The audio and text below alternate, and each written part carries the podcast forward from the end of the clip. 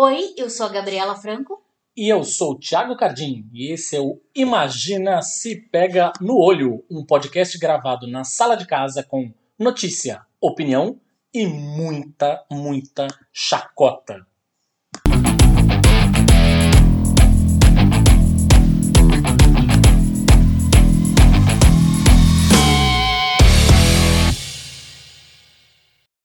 Olá! Alô! Bom dia, boa tarde, boa noite. Sentiu nossa falta? Estamos aqui de volta mais uma vez. Vocês devem ter percebido que, enfim, o final do ano tá uh, sendo complexo. Depois deste ano que tivemos tão massacrante, tá sendo complexo a gente manter essa frequência semanal, mas pelo menos uma vez a cada 15 dias tem episódiozinho novo aí no seu feed de assinatura de podcasts, aí o seu feed agregador, diabos, como você queira chamar. Tá aqui Episódio novo do Imagina se pega no olho. Não, não é o Imagina Juntas, que a gente sabe que voltou agora, né? Um beijo pra Tulin, beijo pra Jessica Greco, mas aqui é o Imagina se pega no olho, que não parou e está aqui na reta final da sua linha de chegada. Reta final não para acabar o programa, né? Mas reta final para a gente chegar em 100 episódios. Estamos aí buscando o episódio de número 100. Enquanto isso, você escuta aqui o episódio de número 97. E você já sabe como é que é o esquema, né? Quer ir direto pro assunto, pra nossa conversa sobre afrofuturismo, aproveitando a estreia do filme do Pantera Negra, o novo filme do Pantera Negra? Corre lá pro minuto 15, 20, mais ou menos, não tem erro. Agora, se você ficar aqui com a gente, desde o comecinho, você sabe, você vai acompanhar o melhor, mais bonito e mais elegante, porém triste porque elegante das... eu não garanto muito. Mas... mas... Mas, nós moramos no Brasil, né? Então, no fim das contas, é bonito, é elegante, mas é triste.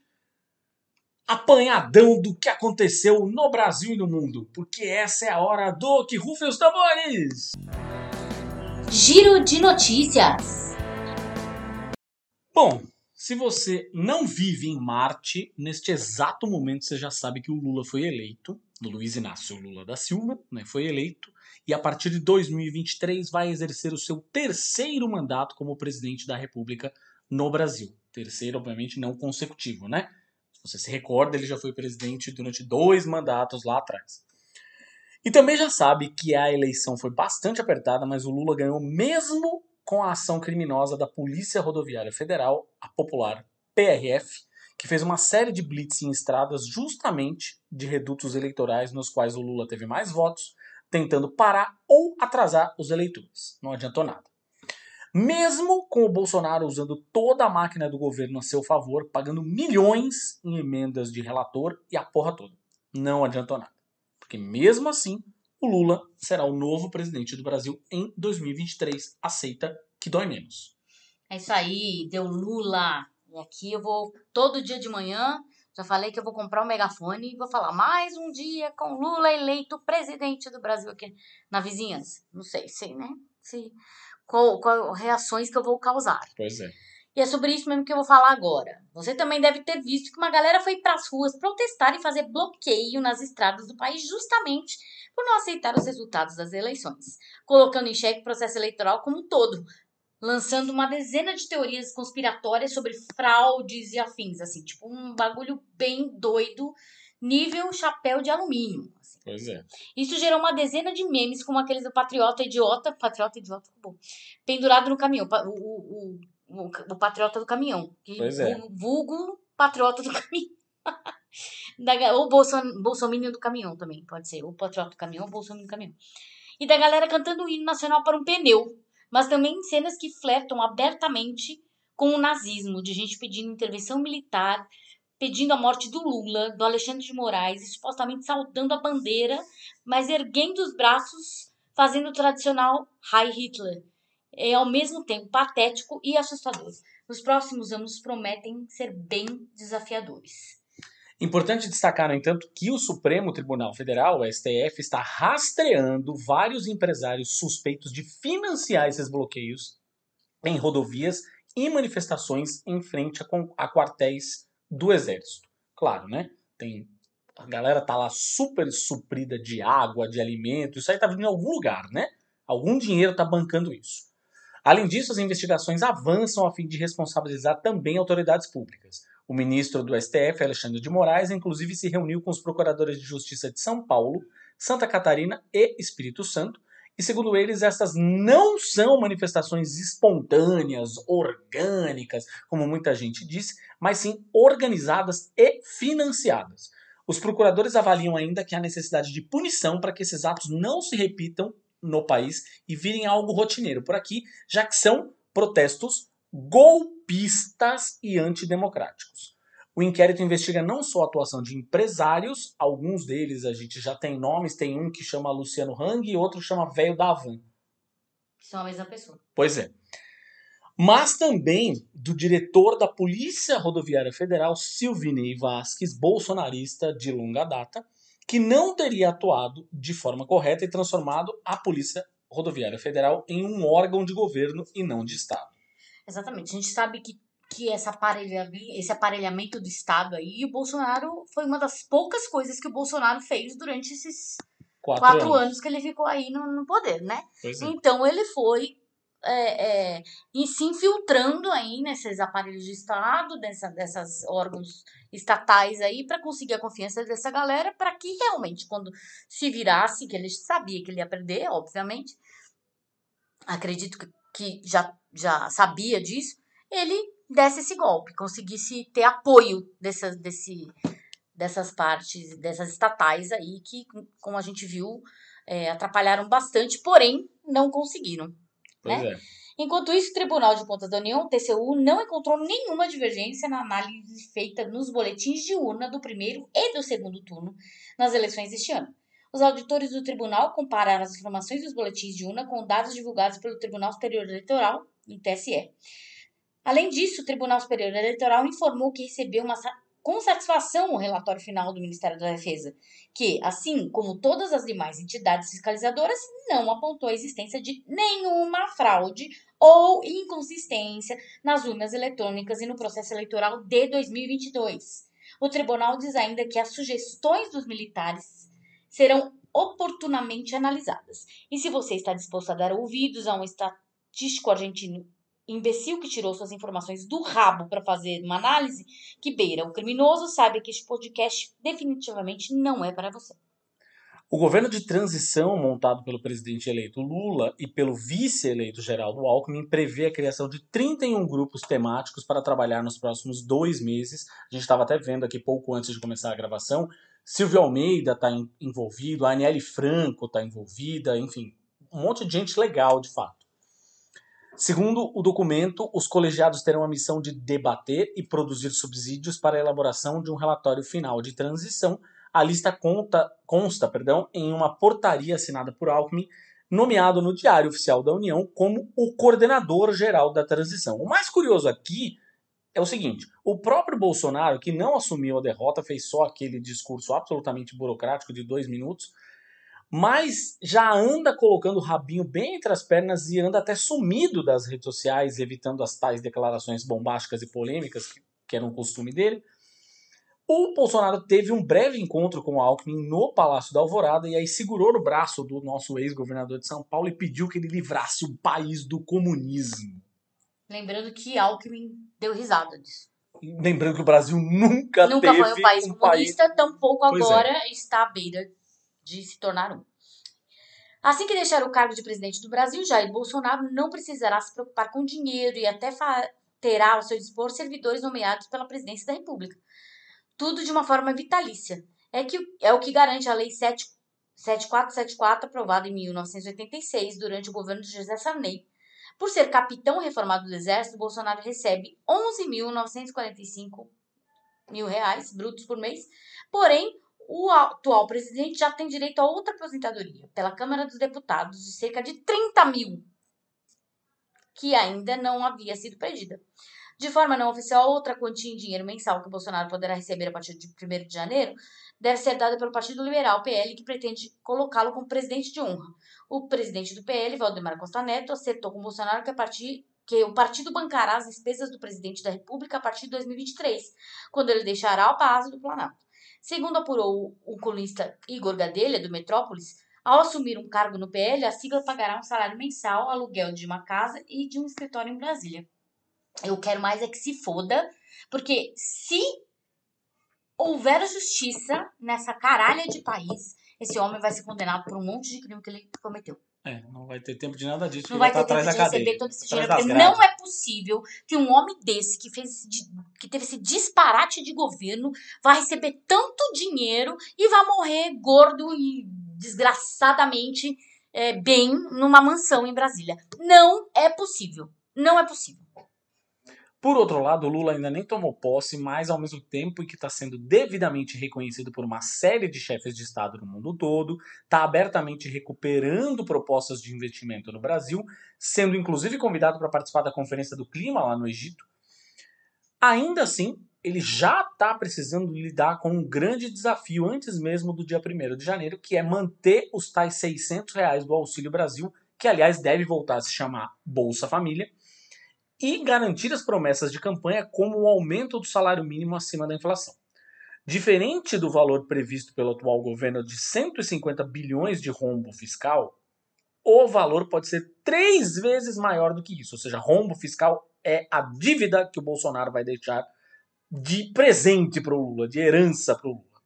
A previsão é do ex-presidente do Banco Central e ex-ministro da Fazenda, Henrique Meirelles, numa entrevista que ele concedeu à Globo News na sexta-feira, dia 4 de novembro, Meirelles informou que o prejuízo vai ser quase três vezes maior do que o estimado pelo atual governo. E ele fala: na minha avaliação, o tamanho do buraco deixado é mais próximo de 400 bilhões, estimado por entidades independentes, do que aqueles 150 bi que o governo está falindo. A deputada federal reeleita pelo Distrito Federal, Érica Cocai, do PT, comparou o valor, este valor, com o valor de 375 bilhões positivos que foram deixados em reserva pelos governos petista de Lula e Dilma Rousseff. E questionou: bom, quem é que foi que quebrou o Brasil mesmo? Ah, não, mas os bolsonaristas vão falar que não.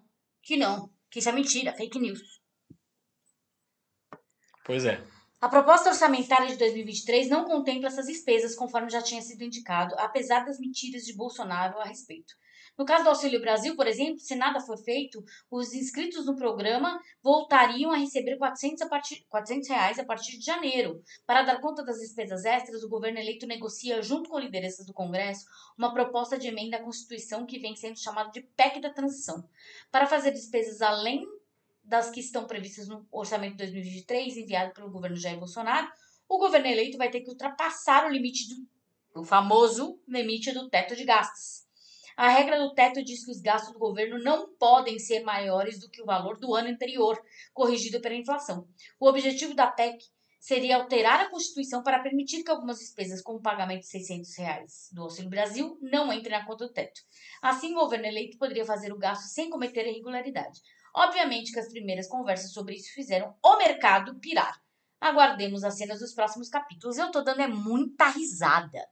Porque esse mesmo mercado aí que estava se refestelando no governo Bolsonaro, agora tá pirando pelo próprio rombo que o Bolsonaro deixou. Pois é. Então eu quero que vão tomar nos seus cus. Pois agora que passaram as eleições, o IPCA, que é o Índice de Preços ao Consumidor Amplo, que é a inflação oficial no Brasil, fechou outubro em 0,59% após três meses consecutivos de deflação, a inflação negativa. Os últimos três meses, vamos lembrar, foram o tempo do período eleitoral, tá? A alta foi puxada pelo grupo de alimentos, a batata subiu 23%, o tomate 17%. Fora desse grupo, o que mais impactou foram passagens aéreas, acima de 27%, e planos de telefonia fixa, acima de 6%. Além disso, neste mês houve um recuo menor no preço dos combustíveis se comparado ao mês anterior. Por falar no preço dos combustíveis, o preço médio do litro da gasolina vendido nos, nos postos do país subiu pela quarta semana consecutiva, segundo dados da Agência Nacional do Petróleo, Gás Natural e Biocombustíveis, que é a ANP. O preço médio do litro avançou de 4,91 reais para R$ 4,98 na semana de 30 de outubro a 5 de novembro, uma alta de 1,42%. De acordo com a ANP, o valor máximo do combustível encontrado nos postos na semana passada foi de R$ 6,99. Ou seja, sabe aquelas baixas que começaram a rolar justamente no período eleitoral? Pois então, elas eram falsas. Elas estavam aí justamente para dar a impressão de que o Bolsonaro estava impulsionando a economia. Já estamos vendo que não é verdade. Ai, gente, eu fico muito besta como tem gente que cai nessas merdas, sabe? Bom, mas enfim. Nos quatro anos caiu muita gente, muita falar, assim. Pois é. Mesmo depois de ter suspensa suas contas em várias plataformas de redes sociais, a deputada Carla Zambelli, do PL de São Paulo, continua divulgando mentiras contra o processo eleitoral brasileiro. Importante reforçar que, em meio à investigação sobre o episódio ocorrido na véspera do segundo turno da eleição, em que a deputada usou uma arma ao perseguir, perseguir e dominar um homem negro com quem discutiu em São Paulo, Carla simplesmente viajou para os Estados Unidos. Zambelli é também investigada pelo STF por integrar uma milícia digital, oh, quem poderia imaginar, que propaga mentiras contra instituições da República. A propagação massiva de fake news sobre adversários políticos e sobre o processo eleitoral levou a TSE a determinar a suspensão, suspensão das contas da Zambelli nas plataformas Facebook, Instagram, Twitter, TikTok, LinkedIn, YouTube, WhatsApp, Telegram e Getter. No entanto, ela continua a propagar mentiras nos aplicativos de mensagens por meio de grupos e contas de terceiros. Por falar em bolsonaristas, o pastor Guilherme de Pádua, assassino confesso da atriz Daniela Pérez, morreu no último domingo, dia 6, vítima de infarto em Belo Horizonte. Fico muito triste com uma notícia dessa. Nossa, foi, foi, foi de arrasta pra cima. Ou Foi de arrasta pra baixo. Exato. A informação foi confirmada pela Igreja Batista da Lagoinha, onde o ex-ator compunha o time pastoral desde 2017. Ele liderava o Ministério Recomeço, que atua dentro e fora dos presídios da capital mineira e região metropolitana. Guilherme de Pádua, vamos lembrar mais uma vez, assassinou, com todas as letras, Daniela Pérez enquanto ambos trabalhavam na novela de Corpo e Alma da TV Globo em 1992, no Rio de Janeiro. Eles faziam um par romântico na ficção, que era criada justamente pela mãe da atriz, Glória Pérez, e interpretavam os personagens Yasmin e Bira. Investigações da polícia à época levantaram suspeitas sobre o então ator, que confessou o crime, afirmando que contou com a ajuda de sua então esposa, Paula Nogueira Tomás. Ele foi condenado a 19 anos de prisão, mas foi solto em 99 após cumprir um terço da pena. Só queria colocar um adendo aqui. Esse filho da puta, desgraçado, assassino, ele deu inúmeras tesouradas no peito da Daniela Pérez. Inúmeras, mais de 70 tesouradas, a ponto de deixar o coração dela pra fora. Fiquem só com essa imagem na cabeça de vocês. Então, pra mim, ele pode ter sentado no colo do capeta. Foda-se. Não tô nem um pouquinho triste. Aliás, nossa, devia ter soltado fogos. O bilionário arrombado Elon Musk agora comprou mesmo o Twitter e depois de desembolsar 44 bilhões de dólares, simplesmente não sabe o que fazer com ele. Porque é isso que gente arrombada com muito dinheiro faz. Né? Faz merda e depois não sabe o que fazer com, né? com o que comprou. Pois é. Mandou todo o corpo executivo embora e se autodeclarou CEO. Aí, mandou centenas de pessoas embora, mas depois percebeu que demitiu alguns funcionários por engano, enquanto outros foram desligados antes que a administração percebesse o quanto eram importantes para a implementação dos novos recursos. Olha que, olha que escroto. Pensa num chefe escroto. Pensa num branco desgraçado, muito dinheiro, bilionário, que manda todo mundo embora e depois fala: Nossa, aí eu não sei fazer esse negócio, vou ter que contratar todo mundo de novo. Foi o que esse ridículo fez né? Então, assim, é, esse é o cara que vocês insistiam em chamar de gênio. É esse mesmo. Agora o sujeito aboliu o home office de vez, diz que tempos difíceis estão a caminho, pau no teu cu. Isso sem falar na novela do selo de verificação do Twitter. Inicialmente, a, a, plataforma iria contar com um novo indicador para avisar os usuários que, perfil, que os perfis né, ser, é, seriam oficiais. Enquanto isso, a medalha azul seria usada somente para assinantes do Twitter Blue. Elon Musk, no entanto, voltou atrás e promete que o símbolo azul será o grande nivelador. Porque, na verdade, esse Twitter Blue, a pessoa tinha que pagar pra... pra... É, então, peraí. É importante lembrar que esse novo dono do Twitter, Elon Musk, ele disse que o selinho azul, né, selo de é, verificado, vai estar disponível para qualquer um, qualquer Zé Mané que quiser pagar R$ reais por mês pela assinatura do Twitter Blue. É óbvio que isso não deu uma boa repercussão, porque o indicador é usado justamente para confirmar uma identidade. Qualquer Zé Mané que quiser, por exemplo, criar, e isso aconteceu muito na última semana, pessoas que eram assinantes do Twitter Blue, portanto teriam direito a ter o, o selo de verificado, começaram a mudar o nome para Elon Musk. E aí elas ficavam com o nome Elon Musk e o perfil verificado do lado. Ou seja, elas podiam postar qualquer merda que para quem tá recebendo a mensagem pareceria que é uma mensagem do Elon Musk. O selo de verificado em qualquer plataforma, no, no Twitter, no Instagram, no Facebook, no TikTok, é usado como uma, uma, uma forma de mostrar que aquele é o perfil oficial Idôneo. de uma pessoa que é uma pessoa pública ou de um veículo de comunicação, enfim, para mostrar que aquele é o veículo oficial e, portanto, não é alguém se fazendo passar por aquilo e propagando mentiras, qualquer coisa que o valha. Resultado que ele foi super criticado, óbvio, começou a ser muito zoado, óbvio, e ficou muito putinho da vida por causa disso. Óbvio. tadinho. Caguei pra você. Bom, e aí? Ele até, inclusive, falou recentemente que as pessoas podem se pre- preparar, porque talvez os- o Twitter sofra uma bancarrota, porque, obviamente, todas essas últimas notícias pegaram super mal. Teve uma debandada de, é, de anunciantes do site.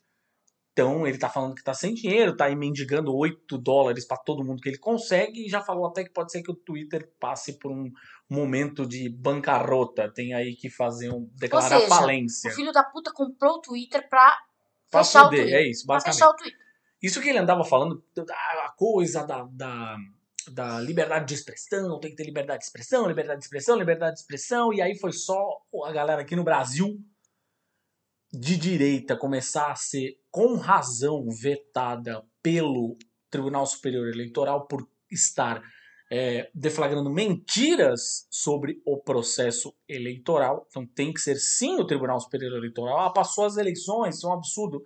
É assim que funciona. Os caras estão Lei chama. estão, é lei, os caras estão mentindo sobre o processo eleitoral. Estavam mentindo, tiveram os perfis cancelados, uma porrada de gente. Aí eles ficaram putos e foram falar, mandar mensagens em inglês, aquele inglês macarrônico pra caralho, pro Elon Musk. E aí o Elon Musk Só falando. fraudulent direction. E aí, é, e aí o Elon Musk, não, é, vou ver o que está acontecendo, esses episódios de censura, blá blá. Bom, fica aí a pergunta. Você acha que o Twitter vai morrer? Você que usa o Twitter, você vai migrar para onde? Para o Mastodon? Que é, eu acho complicado pra um caralho. Enfim, né, aquela coisa de ter servidores descentralizados tal. Vai pro BeReal, vai pro Tumblr, ou vai ficar esperando o que vai acontecer com o tal do Blue Sky, que é o prometido novo projeto do Jack Dorsey, que é o ACO do Twitter, enfim. A saber, a gente ainda vai se decidir aqui. Enquanto isso, fica aí e escuta o nosso assunto da semana. Muito bem, colocamos para gravar aqui. E se a gente começa para coloca para gravar, você que é a pessoa que acompanha, o imagina se pega no olho esses quase 100 episódios, quase, estamos Quase lá, 100, hein? Estamos lá quase perto do episódio número 100. Mas você que acompanha a gente desde os primórdios aí sabe que toda vez que a gente coloca para gravar alguma coisa aqui, óbvio, é sinal que temos um convidado especial. E o nosso convidado de hoje é uma pessoa que vai ajudar a gente a entender um tema que vai ser muitíssimo falado ao longo das próximas semanas com a estreia do Wakanda Forever, Wakanda para sempre, que é o segundo filme da franquia do Pantera Negra. É... Personagem incrível da Marvel e tudo mais. A gente vai falar um pouco sobre o filme, mas a gente também vai falar sobre uma coisa muito mais ampla, que é o afrofuturismo. Então, para falar com a gente aqui sobre o afrofuturismo, que é um conceito que talvez as pessoas estejam talvez as pessoas estejam um pouco mais acostumadas hoje em dia, mas talvez não estejam ligando exatamente o nome à pessoa, né? Uma não estejam coisa. ligando o nome ao conceito de fato. A gente chamou o Alê Santos. O Alê é escritor, é podcaster, é nosso nosso parceiro de profissão, aqui também é podcaster, mas ele vai poder fazer o jabá todo dele, fi- fiquem tranquilos. É, Mas o Ale é escritor, finalista, duas vezes finalista do Jabuti, né? Sim, sim, duas vezes eu fui finalista em 2020 com Rastro de Resistência e agora esse ano com o Último Ancestral. Boa. Ah, maravilhoso. É, Cara, seja muitíssimo bem-vindo então ao nosso Imagina se Pega no Olho. Vocês já ouviram o Ale falando aí, né? Prazer demais estar aqui com vocês. É imensamente um prazer poder falar do que a gente ama, né? Eu amo ficção especulativa, amo afrofuturismo, amo todas essas coisas de nerd, cultura pop e tal. Poder é, falar com vocês aí que são gente boa pra caramba, também tem esse trabalho muito maneiro. É sempre um prazer. Então vamos lá. Vamos, vamos começar então esclarecendo de bate-pronto assim o conceito, né? Que que a gente, como a gente pode definir o que, que é o afrofuturismo? Para quem tá ouvindo do outro lado ainda não entendeu muito bem. Aí, tipo, você não tem como a gente definir exatamente o que é afrofuturismo, porque ele é um conceito que ainda está em evolução, sabe? Assim como a ficção científica. É, eu sou um pouco nerd, então se você pergunta para um cara de ficção científica o que é ficção científica, essa, ela pode variar. Por quê? Porque o conceito de ciência também varia ao, é, ao longo da, das épocas. Mas existem algumas definições de afrofuturismo Algumas dessas definições é, ajudam a gente a entender do que a gente está falando, então vamos assim partir do ponto de vista de que o afrofuturismo é um movimento estético e cultural é, que vem reivindicar a posição das pessoas negras nas discussões do futuro. Então, essa é uma abordagem um pouco mais ampla. Tem uma outra definição que é do Mark Derry, que é o cara que cunhou o afrofuturismo na década de 90, que cunhou esse termo, né, que ele diz que é, é que é a, essa inserção das discussões das questões da negritude, como ancestralidade, religiosidade, tudo é, nas discussões de da tecnocultura que surgiu a partir do século XX. Então, a partir do século XX, a gente tem uma tecnocultura que vem falar de banco de dados, vem falar de cyberespaço, vem falar de, de mundo digital. Então, quando você tem a inserção das discussões sobre a negritude, sobre as identidades negras dentro do contexto da cybercultura, é, muito isso na, na ficção científica, na cultura pop, aí a gente vai chegar no que a gente considera como afrofuturismo.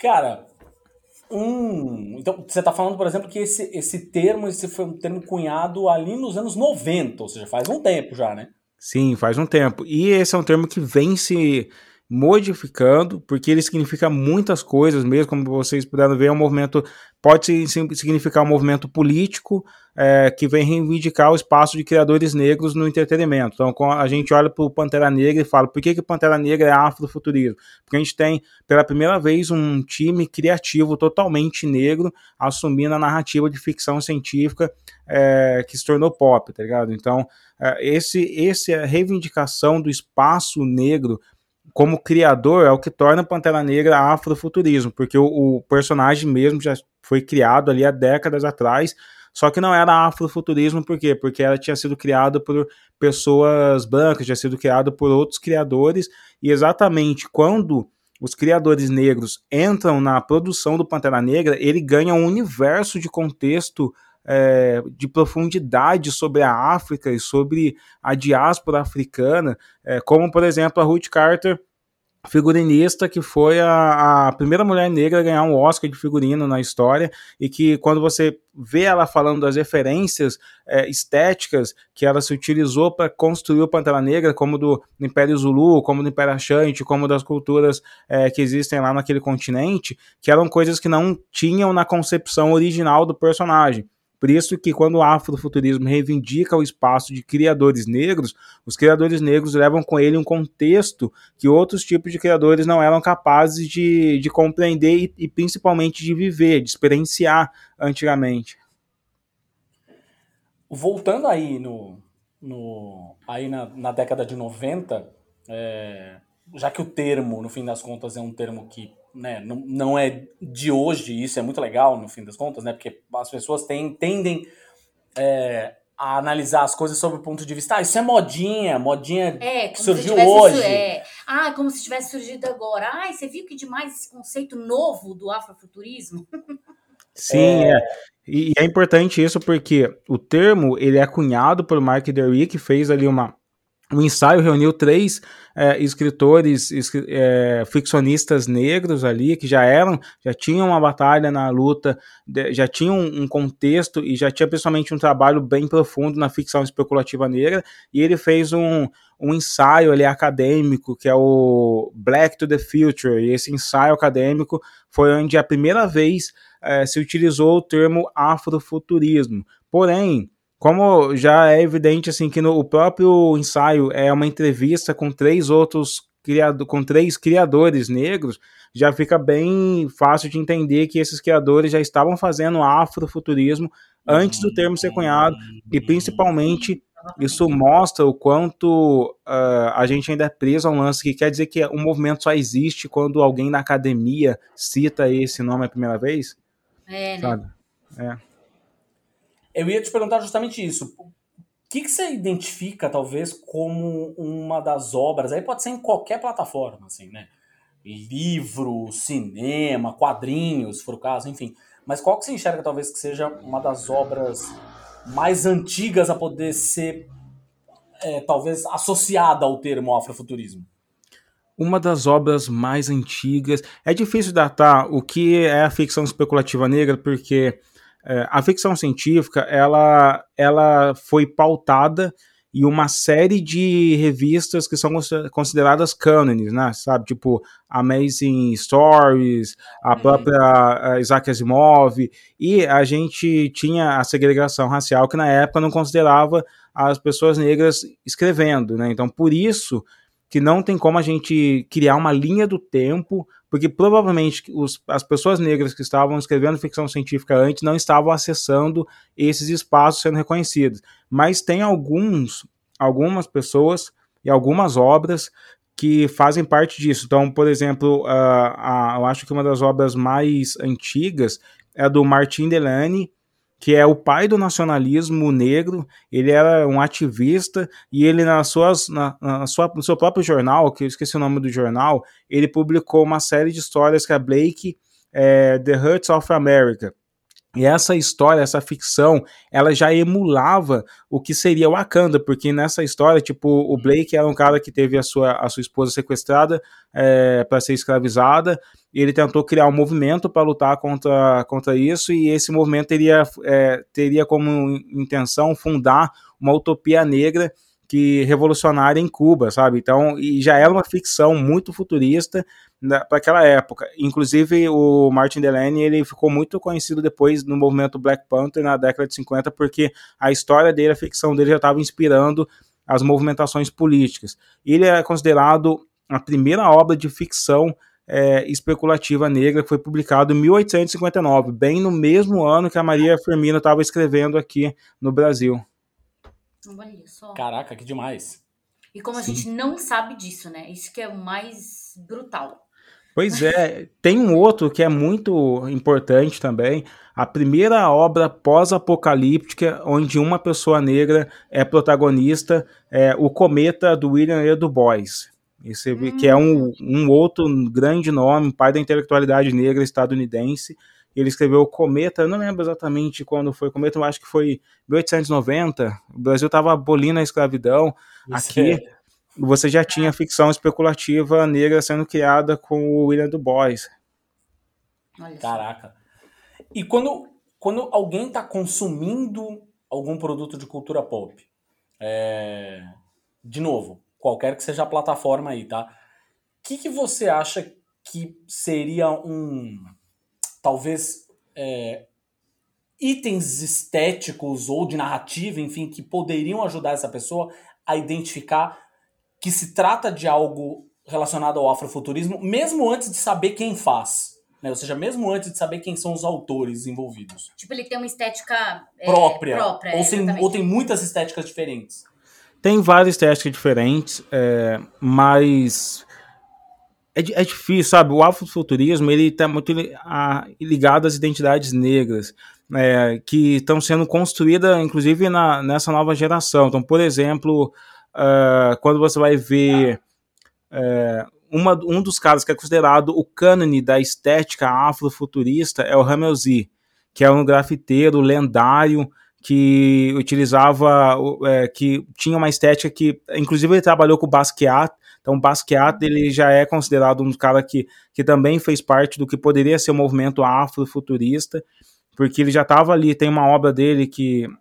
Só vou resgatar o nome dessa obra até o fim dessa conversa, mas é uma obra que tinha um robozinho e uma pessoa negra e tal, e o Ramelzi é um cara que trabalhou com ele e ele também tinha essa questão de utilizar é, a, os elementos da música como rádios, é, fitas cassetes, essas coisas do movimento hip hop, com, a, com coisas, inclusive com armas. Ele faz, utilizava isso para é, como uma crítica de como as armas eram destrutivas para a comunidade negra. Então ele, ele, criava assim uns avatares, robô, roupas mesmo que ele utilizava, que simbolizavam esses avatares ali que ele estava é, da guerra, da música, e que misturavam armas, elementos do hip hop, grafite, todo esse tipo de coisa.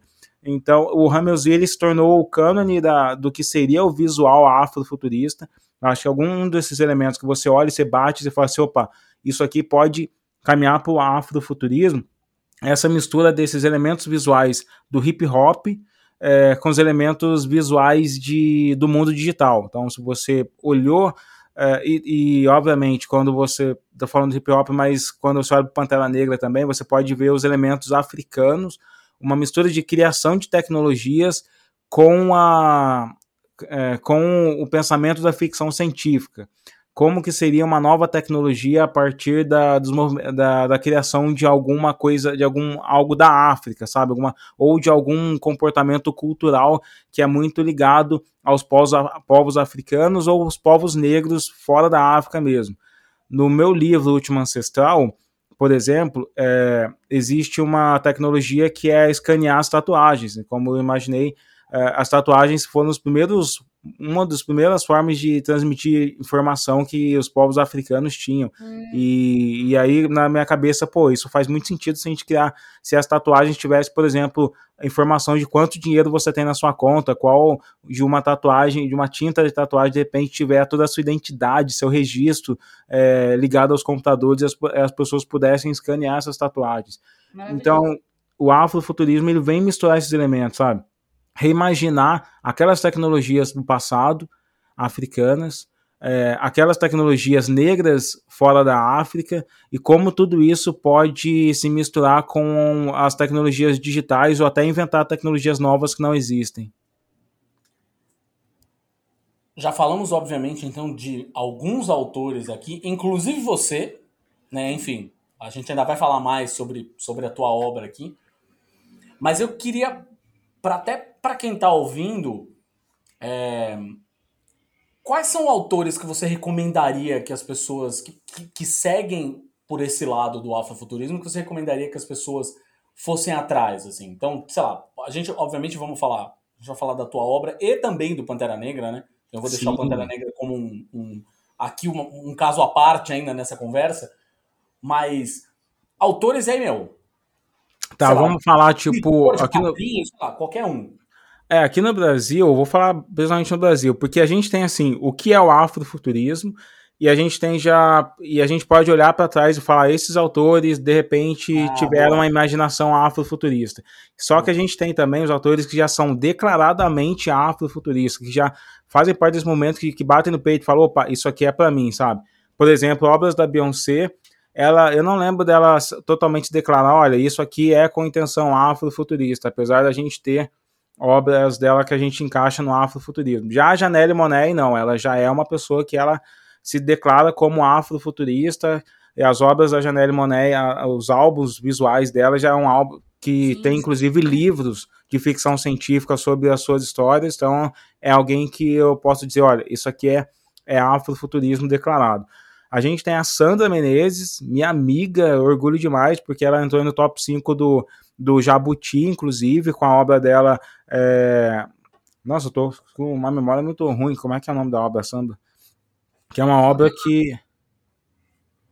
Que, é, que acabou de ser considerado top 5 do Afro, O Céu Entre Mundos, que é uma obra que acabou de ser declarada top 5 do afro, é, do, do, do, Jabuti. Então a gente já tem dessa vez a primeira obra afrofuturista chegando aí no top 5 do Jabuti é, desse ano. A gente tem a Luan Zayla, que é a primeira mulher a produzir afrofuturismo publicado por uma editora no Brasil. Ela produzia contos e aí fez a sua antologia, que é a Sankofia, eu acho que é a antologia mais conhecida dela. E eu acho que é essas duas, assim, que eu, que eu digo para vocês, a Janelle Monet, a Sandra, a Luan Zayla, as pessoas que eu digo, olha, essas pessoas se declaram, elas gostam de se declarar afrofuturista, elas conscientemente estão trabalhando com esse objetivo, e a gente está todo junto aí criando esse movimento de escritores afrofuturistas no Brasil. Você é uma dessas pessoas também. Sim, eu sou um cara que, tipo, eu sou declarado afrofuturista e a minha intenção é que as pessoas me reconheçam dentro desse espaço, porque é, é o espaço que me, que me dá destaque dentro da ficção científica, né? Que vem, faz as pessoas me reconhecerem enquanto escritor de ficção científica. Eu queria que você falasse, na verdade, agora, enfim, um pouquinho do teu livro, né? Como é que foi o teu processo de criação aí? Como é que foi a tua é, quais foram as suas inspirações, na verdade, para chegar na, na, ideia do livro? E, óbvio, contar um pouquinho da história, né? Para quem está do outro lado saber do que, do que se trata. O Último Ancestral, ele é uma história que vai narrar a saga do Elia. O Elia era um garoto que morava na periferia da, de um distrito de Nagaste. É, esse distrito ele foi é, conquistado por uma raça é, que se declara superior aos humanos, uma raça de androides que se declara superior aos humanos, e por se considerar superior, eles aboliram, impediram toda a expressão cultural e religiosa, de todas as formas, principalmente as nascidas nas matrizes africanas.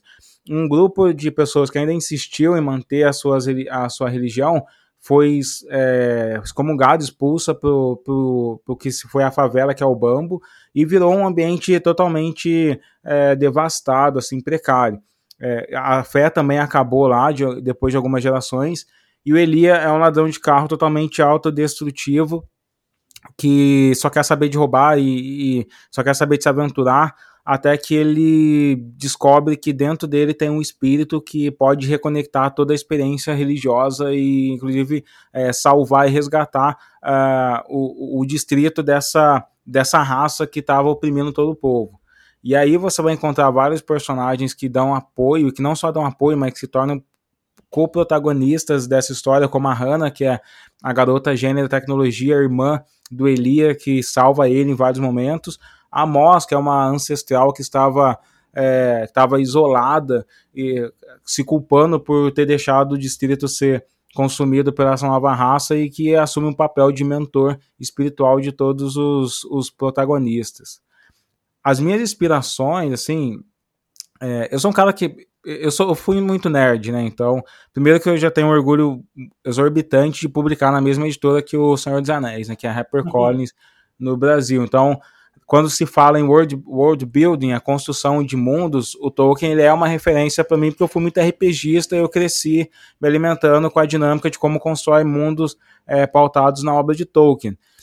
É, já as referências de conteúdo, de o que eu estava colocando ali no conteúdo, as minhas são basicamente as referências da música. Então, desde é, a Donina Barbosa, é, principalmente Nelson Sargento, um cara que eu adoro, assim, então a, a narrativa do samba é, me inspirou muito, tanto que o, o meu primeiro conto afrofuturista se chamava Cangoma, que é o homônimo da Clementina de Jesus, hum.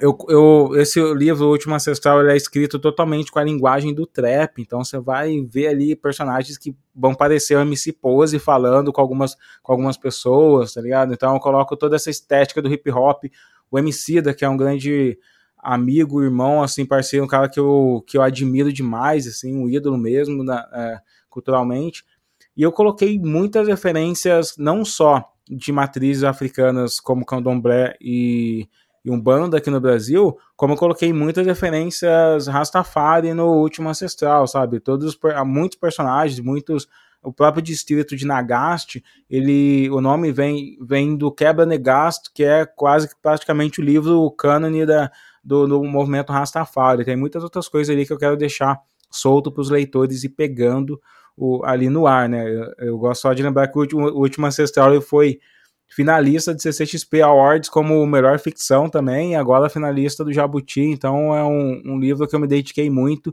e ter esse reconhecimento para mim é, é, surreal, cara, ter esse reconhecimento como ficcionista. Cara, e como é que tá? Enfim, vale a pergunta vale obviamente para você enquanto autor, né? Mas também um pouco do que você está sentindo enquanto pessoa que consome o, gênero, enfim, é, do que você está sentindo dos, do, de feedback, na verdade, retorno dos outros autores. Como é que você está sentindo o retorno do público? Acho que aí eu consigo dividir, e consigo não, devo, na verdade, dividir essa pergunta em dois, assim, né? Como você está sentindo o retorno do público à tua obra enquanto afrofuturismo e ao afrofuturismo como um todo, né? Esse aumento da, da, da quantidade de obras aí. O público negro, que obviamente se identifica com isso, e o público branco. Você vai entender o porquê da, da, da última pergunta. Sim. Então, é, o Pantera Negra, ele rompeu uma tradição racista de Hollywood, né? Porque acreditavam-se que se você reunir um grupo de pessoas negras e construísse uma narrativa de super-herói negro, ela, essa narrativa ficaria presa ao reduto só de, do, dos grupos negros, porque foi assim com o Black Exploitation, foi assim com vários filmes de ficcionistas negros nos Estados Unidos. É, e a Pantera Negra foi lá e fez tanto sucesso, mais sucesso que alguns filmes do Thor, tá ligado? Então isso mostrou que uh, um herói negro, ele também é, ele é tão universal quanto um herói branco. Acho que isso é uma coisa que Hollywood já mostrou. Tanto que não existe nada mais pop hoje do que uma narrativa de ficcionista negro, né? Jordan Peele tá chegando aí com várias narrativas, é, como Corra e esse último filme dele, que tem alcançado sucesso de crítica e de bilheteria, que vem mostrado que cada vez mais todo tipo de pessoa está interessado nas nossas narrativas. Assim como a gente estava interessado em narrativas coreanas que tem bombado na Netflix, tá ligado? Como o Squid Game lá, esqueci o nome em português, Squid Game. Round 6, é? Round 6. É pior ainda. É, então. Não é nem em português, né? Pior, já trazido para o inglês, como Round 6, é, como várias obras que têm ah, o Poço, sabe? Várias postas têm, é, obras têm chegado o mundo tem se aberto mais para isso. A gente já tem nos Estados Unidos praticamente todos os ficcionistas negros que a gente poderia encaixar em afrofuturistas já tem contrato de adaptação para suas obras, né? Kinder está chegando aí, que é o da Octavia Butler. É, Você já tem N.K. Né? Jensen. Isso, tem lançado um trailer muito bonito do Kindred. É, Octavia Butler, que tá, foi que é do Kindred. A N.K. Jensen já tem obras dela sendo adaptadas para o cinema. É, quem mais? Tommy ADM, tem obras dela sendo adaptadas. Então, assim, o mundo pop é, é o melhor momento para ser um ficcionista negro, talvez, na história até agora, porque o mundo está se abrindo, as, as oportunidades estão chegando, e aqui no Brasil as editoras estão querendo, né? Você tem o Fábio Cabral chegando numa grande editora no Brasil, que é intrínseca, e eu que estou na HarperCollins e inclusive com contrato para o segundo livro, que eu já estou escrevendo agora, deveria estar escrevendo nesse momento. Estamos atrapalhando a lei, gente. Não é nada, eu tô brincando, mas assim, eu, eu tô nesse, eu tô no processo de escrita da Malta Indomável, que é, vai ser meu primeiro juvenil, mas meu segundo, minha segunda ficção afrofuturista. Então a gente tem tá todo mundo querendo afrofuturistas que estão mostrando consistência, sabe? Acho que é um momento muito bom para isso.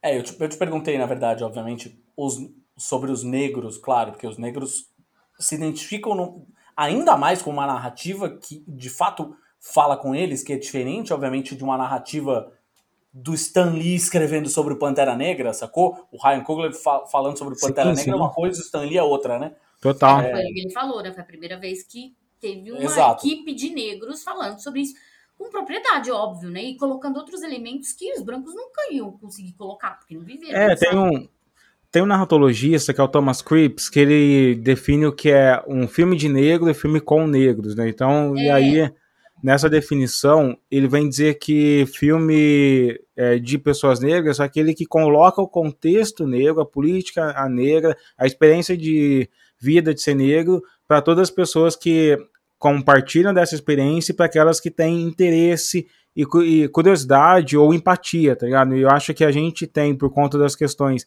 é, da luta antirracista nos últimos anos, cada vez mais pessoas com empatia com as questões negras. Cara. Então, acho no passado, Luther King, Abdias Nascimento, Lélia Gonzalez reuniam um grupo de pessoas para falar e impactava só aquelas pessoas. Hoje em dia, é, quem, quem, escuta o, o, discurso do Luther King não são só as pessoas negras, é o mundo todo. Então a gente tem crescido um número de pessoas interessadas em, nas nossas questões e tendo empatia para elas.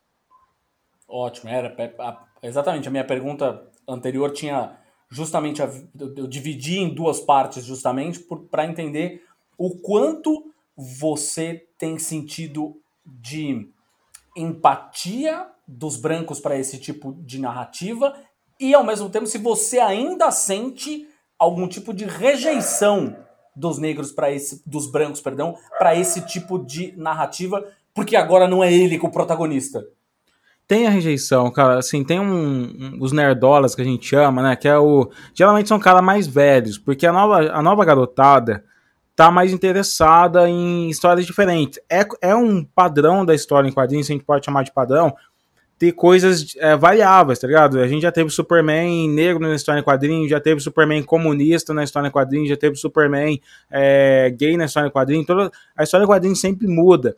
E é só que a galera mais velha tá, fica enchendo o saco toda vez que tem essa que tem uma inserção de representatividade, né? Você viu aí o pessoal enchendo o saco por conta de ter pessoas negras na série do Tolkien. Mas o que acontece? A série vai lá, Rita, faz sucesso pra caramba, tem segunda temporada garantida, todo mundo se divertiu demais. E, e, tudo bem, porque o mundo pop não é mais pautado por esse grupo chamado de nerdola, o grupo nerd, tá ligado? Os leitores de história em quadrinhos são uma minoria para perto de todas as pessoas. Quem quer assistir Netflix, de repente, é, ou Amazon, é meu pai, minha avó, minha tia. Não, e meu pai, minha avó, minha tia não são aquelas pessoas que compraram é, quilos e quilos de história em quadrinho no passado e que ficam é, querendo acusar ou reclamar de ter roubado o cânone. É um novo público, é um novo momento e os streamings, as produtoras sabem disso, tá todo mundo entendendo isso. Ótimo. E que bom, tomara que isso continue, né? É, e também assim, é, é legal sacar que, olha, lembra, a Amazon tinha é, a Amazon, não, a Disney tinha falido, assim, enquanto produtora de filme uns anos atrás. E ela só ganhou um novo gás quando ela foi vendida para Marvel. E a Marvel começou a colocar novos, é, novos roteiristas, não só para os super-heróis, mas também para Star Wars, cara. Star Wars é uma franquia que já não estava dando certo enquanto filme que foi resgatado com protagonismo feminino, principalmente. Porque tá todo mundo cansado dessas histórias de homem que o homem coloca a cueca sobre a calça e salva todo mundo. É, é muito repetido, né? então tá muito todo mundo cansado dessas mesmas histórias. Exatamente. Por falar em estar cansado dessas mesmas histórias, eu queria entender de você como é que foi quando você assistiu o filme do Pantera Negra pela primeira vez. Cara, foi é indescritível. É, é indescritível dizer a experiência, porque eu sempre busquei me identificar com personagens. Eu sou um cara de 36 anos de idade, então eu vivi na década de 90. E a década de 90 é, não tinha. A gente, além de não ter acesso à internet, não ter dinheiro para comprar no interior, as histórias em quadrinhos não chegavam aqui, e se chegasse, talvez não tivesse dinheiro para atingir elas e tal. E os personagens negros que tinham na TV eram estereótipos que me rebaixavam, sabe? Então, é, a primeira vez que eu vi um super-herói que era valoroso, que era foda, que tinha poder, que era respeitado, que era um rei, que tinha todos os valores, e não só o super-herói, mas eu vi, é importante a gente ver isso, toda a variedade de, de personalidades negras, de personagens negros, com personalidade, com profundidade que o Pantera Negra trouxe, sabe? Até mesmo que o Monger, que era um anti-herói, a sua irmã Shuri. Né? Não sempre os mesmos estereótipos, né? Exatamente, porque geralmente filmes com pessoas negras traz um cara negro que é o super-herói e você não tem mais ninguém, sabe? Filmes de comédia romântica que tem pessoas negras, só tem um cara negro é e que é o cozinheiro, tá ligado? Se você não gosta do cozinheiro, você, se você não se identifica com ele, não tem mais ninguém para se identificar. O Pantera Negra trouxe um universo de, de profundidade que eu podia falar, cara, eu gosto, eu acho que eu tenho um pouco da Shuri, eu acho que eu tenho um pouco da Ramonda, eu acho que eu tenho um pouco do pai do Pantera Negra, e aí você vai se identificando com todo mundo, cara, e isso é genial, é maravilhoso, então para mim foi indescritível ver essa versatilidade, que é uma das coisas que o Jordan Peele sempre fala, cara, é, é a versatilidade de ter uma gama gigantesca de personagens negros, todos com profundidade. Agora tem uma pergunta que é uma pergunta que eu acho que é uma pergunta polêmica, que eu já vi inclusive as pessoas que gostam de, acho que obviamente a gente fazendo essa pergunta com você não definitivamente não tem tem um outro impacto. É, mas eu já vi as pessoas fazendo essa pergunta de uma maneira escrota, eu diria, no Twitter, sempre o Twitter, né? Enfim. é, mas que é o seguinte: você acha que uma pessoa branca conseguiria fazer afrofuturismo?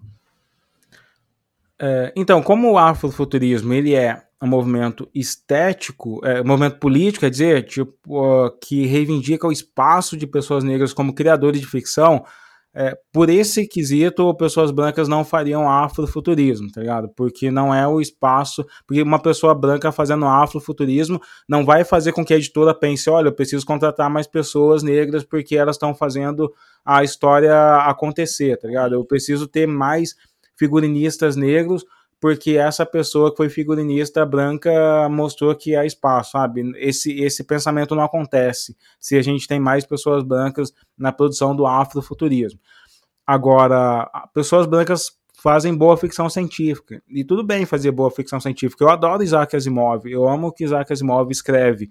É, e que H.G. Wells e várias outras pessoas que, Julius Verne, pessoas clássicas da ficção científica que me inspiraram. Mary Shelley, que fez o, o Prometheus lá, Frankenstein. Frankenstein e tal. Então, é, uma pessoa branca não precisa especificamente estar preocupado com, ah, eu quero fazer afrofuturismo. Ela pode fazer a boa ficção científica, até porque em alguns momentos eu também quero só fazer ficção científica, eu quero que as pessoas me entendam como ficcionista e não só como afrofuturista, porque isso já é uma, um, uma tag que vai me colocar numa posição mais política é, ideológica dentro desse do, do que é a ficção científica, sabe? A gente está falando muito de afrofuturismo que de alguma forma está conectado com a questão da ficção científica. Eu queria te perguntar, na verdade, sobre outros gêneros literários, ou seja, a gente consegue identificar outros gêneros, aí não só literários, né? Falei literários, mas enfim, gêneros aí da cultura pop, né? Outros gêneros da cultura pop que estejam talvez ligados à questão afro. Vou, vou te dar um exemplo. Tô aqui na mão, a Gabi tá vendo, tô aqui na mão com um livro que ela me, tinha me dado de presente. Eu comecei a ler recentemente, já cheguei na metade aqui, porque eu tô devorando o livro, achando incrível, que chama Leopardo Negro, Lobo Vermelho, do Marlon James. Sim, eu recebi esse livro, é muito bonito, cara. O ponto é, é um livro, se você for ler, é o Tolkien, só que com um monte de personagens negros e sem as amarras da mitologia celta e da mitologia nórdica É, e, Eurocentral. e focando, na verdade, na mitologia africana. É. Sim, né? é o afrofantasy, né?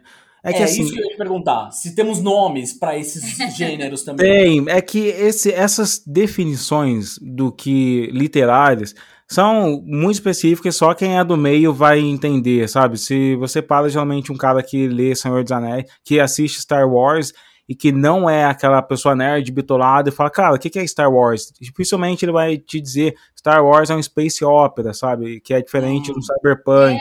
Aquela coisa mais técnica, né? Você não vai chegar a falar. É, então que a galera entenda que é uma ficção especulativa negra já tá ok, mas, por exemplo, o Pardo Negro, ele é um afro-fantasy que é bem próximo do, do que a Toma da M fez no Filhos de Sangue e Osso, sabe?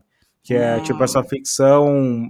é, Nossa, eu vou entrar em questões muito chatas e nerds aqui pra galera entender, mas a, Pode entrar, pode entrar. mas a, a fantasia é muito mais pautada na magia e a ficção científica é muito mais pautada no que seria uma ideia de uma explicação razoável pseudocientífica para o efeito mágico daquele mundo, sabe? Tem uma frase do, é, de um dos pais do, do da, da, ficção científica, que é o Hugo Gunnersbeck, que ele diz que é, em algum determinado momento é, a, a ficção, a, a magia e a ciência não conseguem mais se diferenciar porque é tudo muito impossível de acontecer, tá ligado?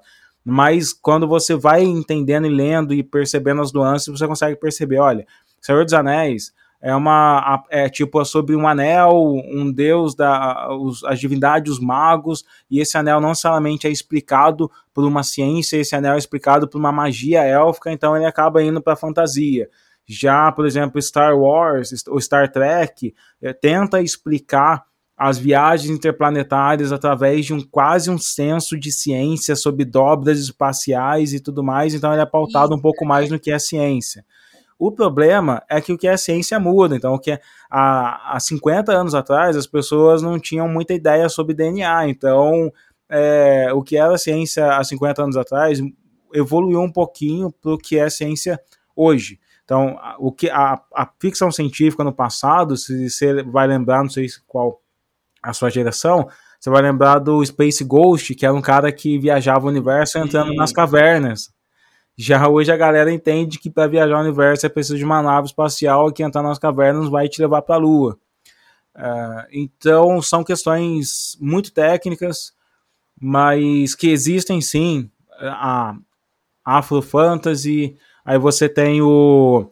É, tem um movimento que tem um amigo meu que escreve steampunk, que é um outro movimento de ficção científica, que ele vem falar sobre o steampunk, que é o steampunk na versão afrocentrado, sabe? Então tem vários outros nomes assim. Porra, que demais! Que demais. Esse já gostei muito.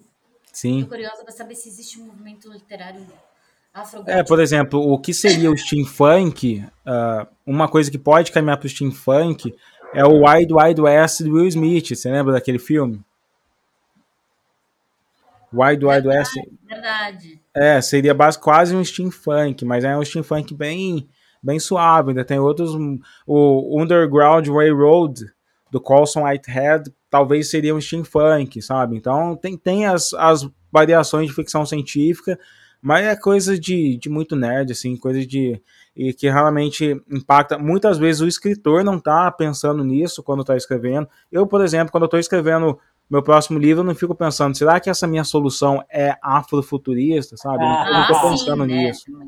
Acho que não, acho que isso é mais para crítico, né? Ou então para estudioso da literatura mesmo, né? Para cadeia. É, eu quero escrever 10 livros. coisas, é, tipo, Acho que o próprio escritor não, não se atém a isso, senão ele perde toda, toda a paixão da coisa, né? É, então, eu, eu quero escrever uns 10 livros. Um dia algum, algum cara numa faculdade vai ter que se ferrar muito para tentar explicar é. tudo que eu tô escrevendo. É isso aí, dá muito trabalho para eles, Ale. É isso aí. O que você tinha falado, amor? Você falou do, do quê? Do movimento. Ah, eu queria saber se, se tinha. Provavelmente deve ter, né? A gente não conhece.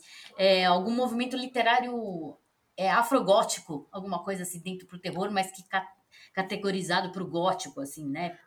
Porque eu, eu não encontrei ainda. Essa raiz gótica aí da minha gotiquice dos anos 80, e tem, muito, tem muitos amigos negros que são góticos também. Eu acho que seria legal. Provavelmente deve ter alguma coisa aí e que provavelmente vai se inspirar muito em Blade, viu? Mas uh, eu ainda não encontrei o um movimento afro-gótico. Eu sei que eu sei que tem o Ramelzi, que é o, o cânone da, da, da, da, estética afrofuturista, ele também é, fazia uma música, ele também trabalhava com música punk gospel, alguma parada nesse sentido. Então já tem uma base para galera se inspirar. É que não é uma coisa que eu acompanho, sabe? Você vê o próprio Jordan Peele, que é um dos caras que está revolucionando o terror aí né, em Hollywood, é, chegando agora pra, aí na cena. Então, provavelmente tem, a gente vai descobrir isso nos próximos anos. Quando a gente está falando de um filme como o Pantera Negra, é, você acha que um filme como esse tem potencial para inspirar novas gerações de criadores negros? Ah, com certeza. Pantera Negra.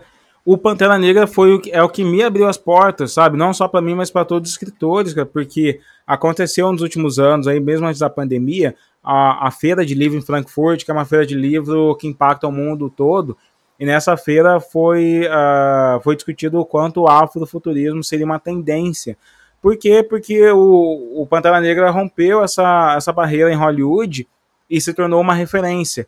E as pessoas começaram a falar: quer dizer então que escritores negros podem fazer sucesso? E essa dúvida foi reverberando até chegar nas editoras brasileiras também. É, alguns anos atrás, eu acho que cerca de dois anos atrás, algumas editoras começaram a contratar vários escritores negros, como Dianotto, Fábio Cabral, é, eu, assim, para acessar esses lugares. Então, tudo isso tem a ver com quanto as pessoas perceberam que Pantera Negra, Ruth Carter, o Ryan Coogler é, e todos esses grandes nomes, eles são poderosos para fazer um movimento cultural assim que infelizmente é comercial, né? Porque ou, ou felizmente é comercial, porque senão as a, é porque senão as produtoras não iam não iam querer nos contratar. De algum modo, elas querem pessoas que são capazes de falar com a nova geração, de reproduzir as novas, de se tornarem as novas vozes da ficção no mundo, sabe? Exato, e, empoderamento também, assim, a gente fala muito de empoderamento, até essa, essa palavra eu nem gosto tanto de usar, porque até no meio do feminismo ela é muito mal usada, né? É, mas o empoderamento também é econômico, né? Então, tipo, é mercadológico. Então, Sim, é tem, tem vertentes do afrofuturismo que são totalmente ligados à, à, à, política anticapitalista e tal, mas quando você olha os que estão em evidência, a gente falou de Beyoncé, jo, é, Doja, é, Doja Cat, é, Kindred, todos eles são grandes sucessos comerciais também. Então a gente tem o afrofuturismo, ele é estadunidense, não dá para tirar esse pensamento que ele nasce nos Estados Unidos, e isso é uma coisa que eu reivindico pra caramba, porque eu acho que a base do, a, do afrofuturismo, o grande polo afrofuturista no mundo tem que ser o Brasil, não os Estados Unidos. Por várias questões que não impactam os brasileiros com a visão é, negra estadunidense. Mas a gente tem ali é, o afrofuturismo, ele nasce nos Estados Unidos, dentro do contexto de viagem espacial, dentro do contexto hipercapitalista da visão liberal estadunidense, e agora ele está recebendo uh, os tambores do candomblé, agora ele está recebendo o impacto da negritude amazônica, está recebendo o impacto da periferia brasileira do funk e do trap para é, ocupar esse espaço da estética afrofuturista no mundo. Agora só falta a gente chegar com as nossas histórias uh, fora do Brasil também.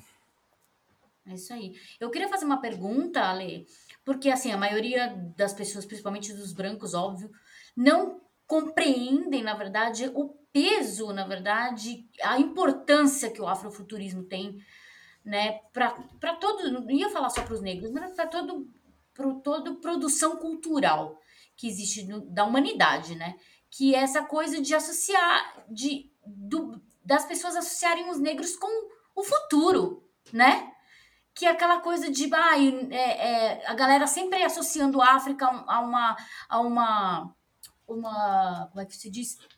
Um estereótipo né? É um estereótipo de atraso sabe? Sim. De, de, de, coisa. Então eu queria que você explicasse assim como se os brancos tivessem cinco anos de idade muitos têm infelizmente mas como se tivesse cinco anos de idade o peso que tem essa questão do afrofuturismo para para produção cultural e, e para o povo negro em especial é que geralmente as pessoas perguntam, ah, por que racializar a ficção científica? Quem uhum. se pergunta nisso, quem está querendo entender a importância, ainda não percebeu o mais básico, que a ficção científica era totalmente racializada, né?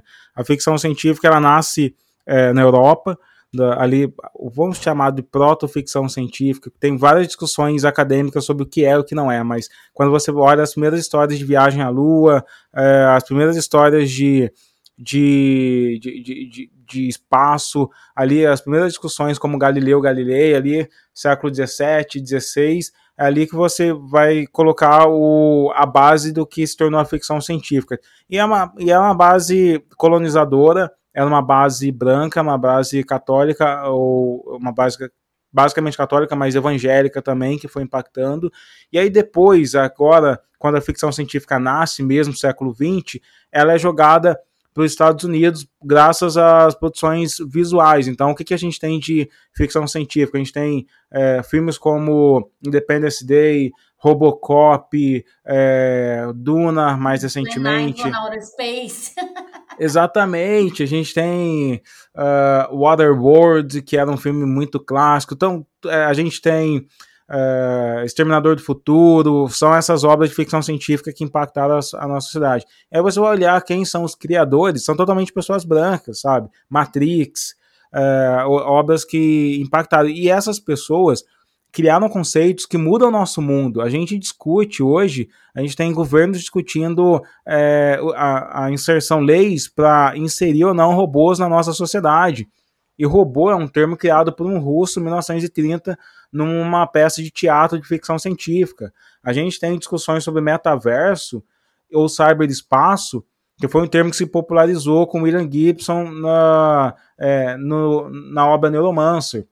Então, ou seja, se a ficção científica ela ela inspira a criação de futuros, e isso o pai da ficção científica, Isaac Asimov, o pai da ficção moderna, fala, que a ficção científica de hoje é o fato científico de amanhã, a gente precisa que o fato científico de amanhã seja pautado também na experiência de vida negra, sabe? Seja pautado não só na experiência de vida negra, isso estou falando da perspectiva do afrofuturismo, mas estou falando também do amazofuturismo, que é o futurismo pautado na Amazônia, das comunidades ribeirinhas. Estou falando também do, do futurismo criado por toda a comunidade é, ameríndia, nativa do, do Brasil, da Colômbia, sabe, de, da Venezuela. A gente tem que colocar todas essas experiências de vida na criação de um futuro, porque senão a gente vai continuar tendo empresas como a Meta mandando na nossa comunicação e, e as novas gerações não pensando que eles também são podem um dia se tornar produtores de um novo universo, produtores de uma nova tecnologia. Ou seja, já era racializada, era branca, né? É totalmente branca. Pega a, a cânone da ficção científica.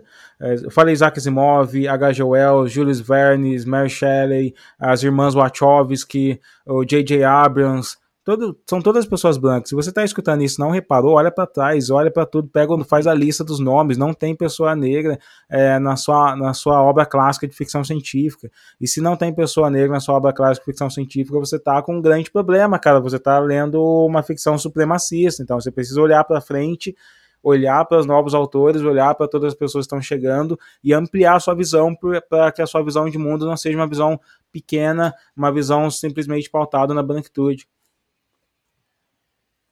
olhando, portanto, esse monte de. esse momento que a gente vive aí de adaptações para. Né, pra, principalmente para o audiovisual, aí, cinema, séries, né? É, o que, que você enxerga como potencial. uma obra afrofuturista que tem. não só que tem potencial, mas é que é aquela que o teu coração fala, puta, queria ver isso ganhar uma adaptação legal no cinema, em série, qualquer coisa assim. Ah, eu tenho que falar do último ancestral que eu já tenho um contrato de adaptação, ah, né? Ah, sim. Eu a, a pergunta foi provocativa. A pergunta sim. foi provocativa porque eu imaginei que você ia entrar no assunto. Essa que eu quero porque o último ancestral tem potencial de se tornar uma das primeiras obras de afrofuturismo adaptado para o cinema na América Latina. Então, eu estou trabalhando bastante para que isso aconteça. Eu tenho ainda bastante controle criativo na minha obra, tá com a RT Features, que é uma grande produtora de cinema. A gente vai atrás, que a gente vai com cerrar os dentes e vamos atrás de fazer isso acontecer. Não posso dar muito spoiler e tal, não posso falar, comentar muito das coisas, porque ainda tem negociações sendo feitas ali nesse momento que vão definir, inclusive, se essa obra é uma série, ou se essa obra é um filme, ou se são uma série de filmes. Então, é só aguardar os próximos capítulos aí, mas o último Ancestral será adaptado. Eu tenho muitas ideias para trilha sonora, tem muitas ideias para produção de tecnologia, de visual, de figurino que eu não posso comentar agora. Olha aí. Mistério. À meia-noite ele fala. É. Verdade. É... Pô, Ale, queria demais agradecer esse papo aqui. É... Acho que é, é super relevante, ainda mais nesse momento. É legal aproveitar que, que o Pantera Negra está chegando aí é, o novo filme para a gente poder falar de outros autores, de outros olhares, de outras possibilidades criativas. Você que escuta esse podcast, que curte, na verdade, cultura pop, o Ale já falou uma porrada de nomes aqui, que, meu, é anotar no seu caderninho aí atrás de livro, de gibi, de série, isso enfim. mesmo, tem o Google aí na sua mão, é isso aí, não, sem, sem preguiça. Século XXI, ninguém tem mais desculpa não.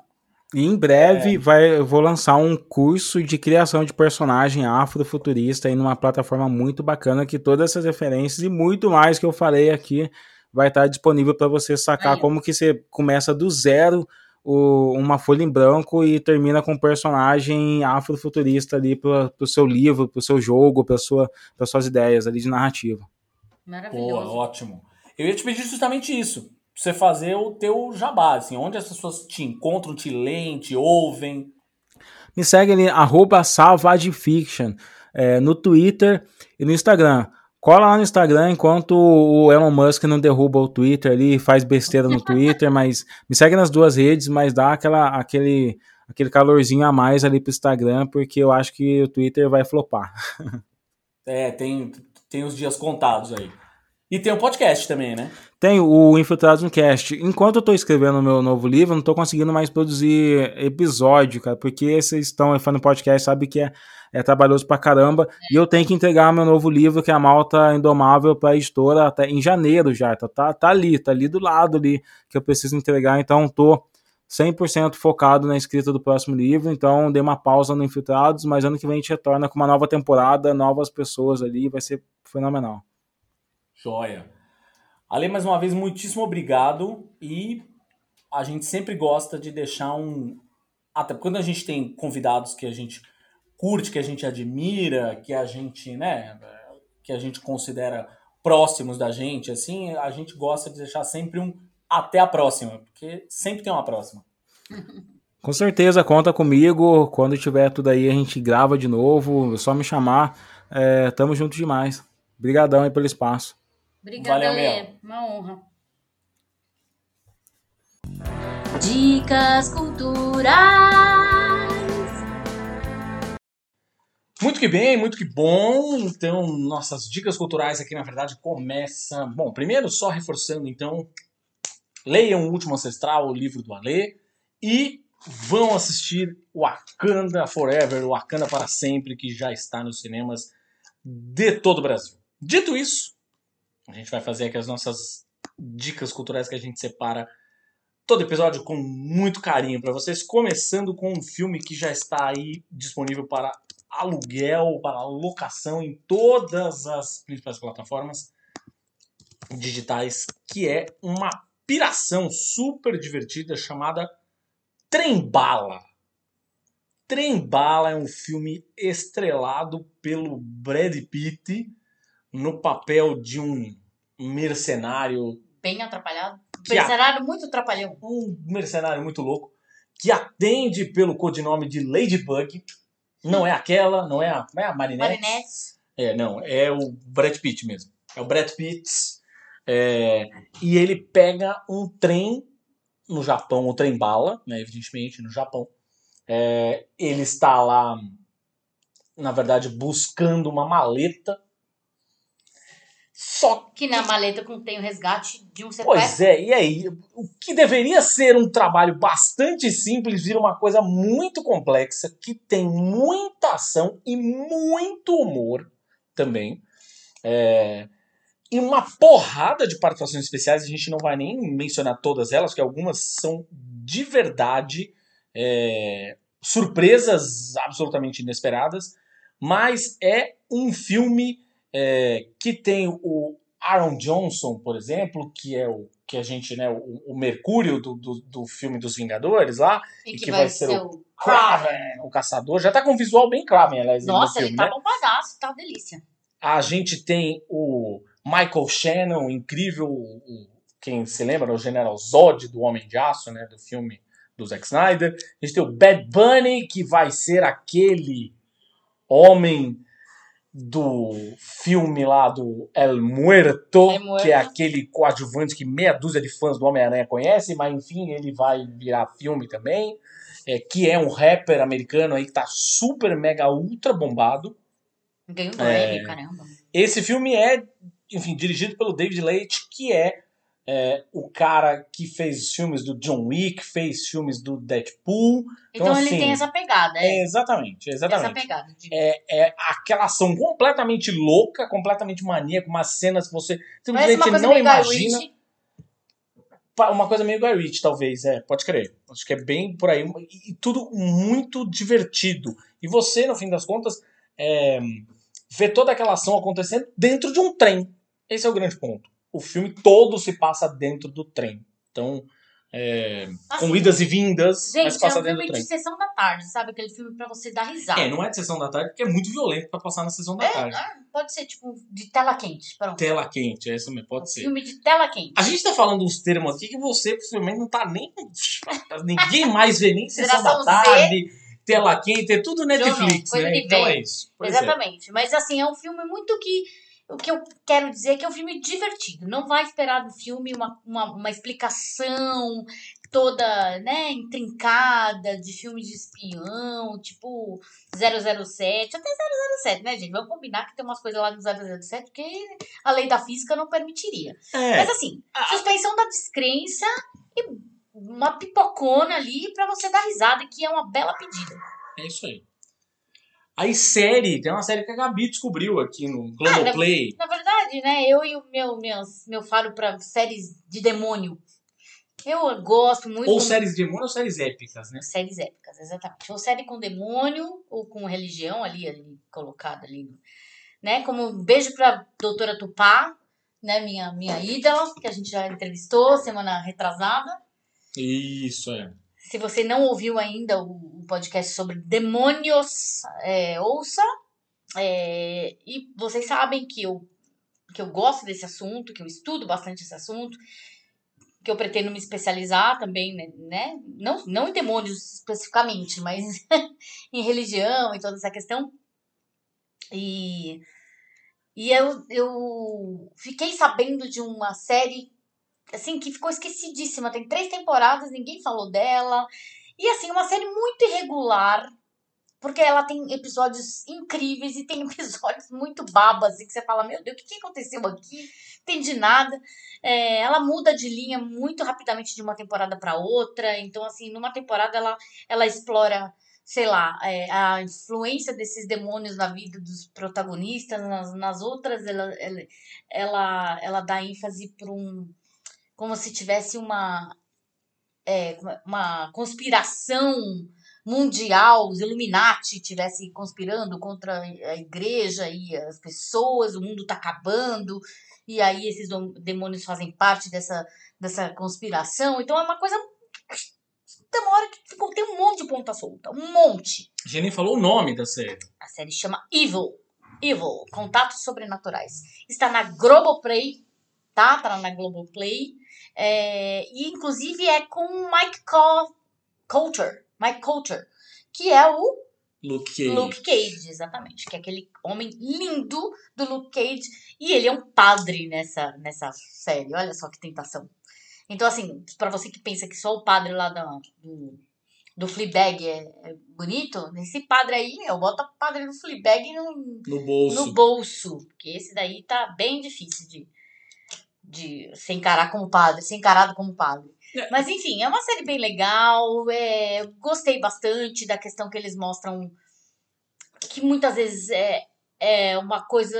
É, é, é- é, na verdade, eu falei pro Thiago que é um, é um arquivo X, só que com, com demônios. Então, é o Mike Coulter, que é um padre, ele trabalha para a Igreja Católica, porque a Igreja Católica, na verdade, ela não quer ser responsabilizada por é, charlatães. Então, assim, quando tem algum quando tem algum exorcismo, alguma coisa, e depois é, acontece alguma coisa com a vítima, a vítima tem alguma. é, é, sofre alguma violência física por conta de exorcismo, essas coisas, a Igreja Católica estava sendo processada pra caralho por causa disso. Então eles contratam um padre que vai verificar se essas possessões demoníacas, demoníacas são é, é, verídicas ou não.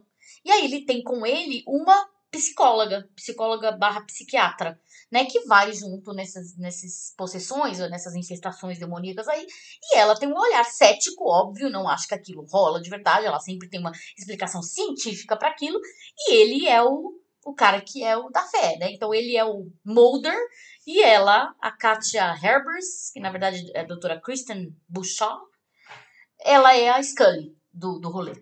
Então funciona mais ou menos assim. Então o ceticismo e a fé brigam. E eu gosto. Isso, na verdade, é o que mais, me chamou a atenção na série. São os diálogos entre ela e ele.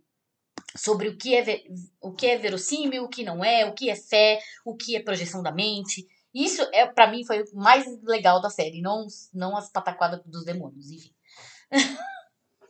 Bom, e a gente tem aqui uma sugestão de gibi que é uma das coisas mais divertidas. Teve uma passagem que eu admito, eu chorei de rir.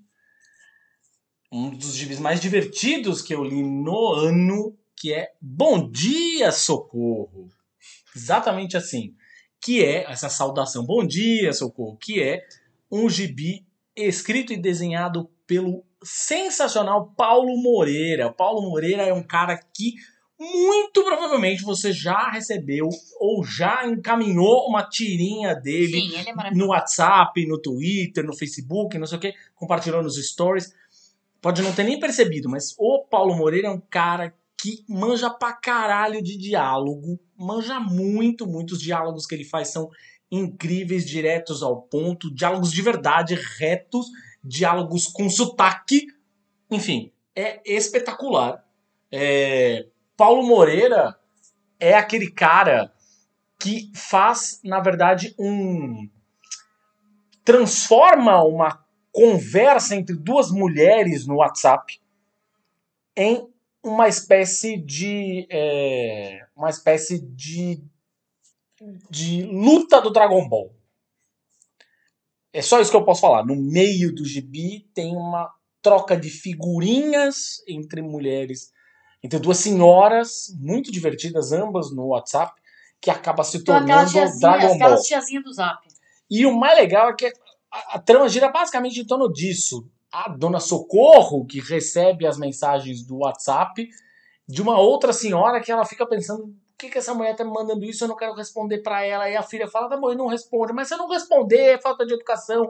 E aí toda hora ela me manda, então eu preciso mandar uma figurinha mais bonita que a dela, preciso mandar uma, uma oração mais bonita que a dela, preciso mandar um áudio mais inspirador que o dela. E aí é uma troca de bom dia com gatinho com glitter e oração e Jesus e o caralho. É muito bom, é muito, muito, muito, muito bom. Bom dia, socorro. Super curtinho, você mata numa sentada, assim. Foi lançado pela Conrad Editora. Já tinha saído em formato digital e agora saiu em formato impresso, lançado pela Conrad Editora. E aí, por último, a gente tem aqui um lançamento em CD incrível, que era um projeto de pandemia, ou seja, o João Gordo, vocalista sintomático e lendário do Ratos de Porão, é um dos grandes nomes do nosso punk no Brasil. Punk crossover, né? Porque Ratos de Porão, no fim das contas, também dialoga com o metal, tá entre o punk e o metal ali. É, O João Gordo tava lá com os, com os amigos, com os caras é, do Wiki Metal, né? O Nando Machado, com o, o Val Santos, que é o batera do Viper. É, eles estavam lá trocando ideia tal, e aí música brega pra cá, música brega pra lá, não sei o que. Começaram a fazer umas versões pesadas para músicas brega, clássicos do brega, do nosso cancioneiro popular. E no fim das contas surgiu, portanto, aí o projeto Brutal Brega, que já tá em todas as plataformas aí. Tem, meu, Sidney Magal, tem duas do Sidney Magal, aliás. Tem é, Fuscão Preto clássico, tem é, Feiticeira, Ciganinha. Feiticeira, Feiticeira. Não se vá. Não se vá. Sim, Não se vá. tem Eu Vou Rifar Meu Coração. É maravilhoso, maravilhoso, maravilhoso. Um disco divertidíssimo, nessa Tô versão doidão. mais punk rock, assim. É, é para você ouvir e dar muita risada. E o, o- a capa, inclusive, é de alguém que esteve aí muitíssimo em evidência nos últimos anos por conta de todas as suas charges políticas, que é do Chris Vector Sim. né? Então tem aí uma capa bem legal, assim, é, do João Gordo flutuando. Uma capa que de- geraria uma camiseta bem interessante. Olha aí, fica a dica. Se não tem camiseta do Brutal Brega, acho que vocês deviam fazer, hein? Bom, Thiago compraria. eu compraria. Brutal Brega, o projeto, inclusive, vai ser uma das atrações do Summer Breeze Brasil, a primeira edição do Summer Breeze no Brasil, que é um festival super famoso de heavy metal lá na Europa e que vai acontecer no Brasil aqui no começo do ano que vem, em abril do ano que vem. Então, quem quiser ver o Brutal Brega ao vivo, o João Gordo lá desfilando todo o seu peso e breguice, tudo ao mesmo tempo agora, tá lá no Summer Breeze, é só procurar. Também tá em todas as plataformas, não os cachorros do vizinho que estão latindo aqui, mas Imagina se pega no olho. Esse podcast que você tá ouvindo aqui tá no Spotify, no Deezer, no Google Podcasts, no Apple Podcasts, na Amazon Music, tá no Orelo, aquela plataforma linda que você entra, escuta e qualquer ouvidinha, qualquer play, dá um- uns centavinhos pra gente aqui, pra gente continuar mantendo esse projeto em andamento. A gente ganhe muito dinheiro, na verdade a gente mais perde dinheiro com esse projeto do que ganha, mas enfim, a gente faz o que a gente gosta, né? Se vocês quiserem ajudar a gente, vocês entram lá também, vocês podem colaborar, inclusive, no é, Orelo você pode assinar, ter lá de repente coisa da assinatura do, do, do patrocínio recorrente, né? Pagar 5, 10 real por mês para ajudar nós. Se quiser mandar Pix, pode mandar também. Opa, Tá Tiago, com TH, Cardim, com M de Maria no final, tudo junto, thiagocardim.gmail.com. Esse é o Pix. Se quiser ajudar a gente em algum momento da vida, nós obviamente estamos aceitando. Também está em todas as plataformas. O Imagina Você Pega no Ouvido, que é o nosso filhote, o podcast spin-off, que é o bate-papo musical que a gente faz com gente que curte e vive de música, sobre seus discos favoritos, os shows do coração, os artistas inesquecíveis, as bandas que eles guardam para sempre no potinho. Esses papos todos também você escuta em todas as plataformas. Tem episódio novo agora, inclusive, no ar, com o, o Gustavo do Whiplash. Então você vai lá escutar ele falando um pouco de metal espadinha, tá? É... E você também é, encontra tanto Imagina se pega no ouvido quanto Imagina pega, se pega no olho em todas as redes sociais. O olhinho com as orelhinhas ou o olhinho com as anteninhas. São os dois podcasts que a gente faz aqui na casa. A gente aqui em casa também faz o gibizila.com.br, dois L's no final, gibizila.com.br, que tem textos meus, textos da Gabi, falando sobre cultura pop, sobre série, cinema, música, quadrinhos, todas aquelas coisas que a gente gosta. E a gente tem mais uma porrada de outras coisas que a gente vai falando aí ao longo das próximas semanas nas redes sociais. Não esqueçam, não esqueçam de seguir a gente aí em todas as redes sociais, Facebook, Twitter, Instagram, tamo aí. E não se esqueçam que a gente quer ouvir de vocês. Esse é o episódio 97. Faltam três episódios pra gente chegar no episódio 100. Uma puta marca para um podcast totalmente independente. Vamos lá, digam o que vocês acham. Vocês, o que vocês querem que seja o nosso episódio? Qual tema vocês querem que seja o nosso episódio de número 100? Vocês querem que a gente faça uma festa? Vocês querem que a gente faça uma suruba? Não, opa, enfim, chama a Anitta fica aí a dica, tá? Um beijo, um queijo e até o próximo episódio, gente linda! Agora, bicho, imagina comigo se pega no olho.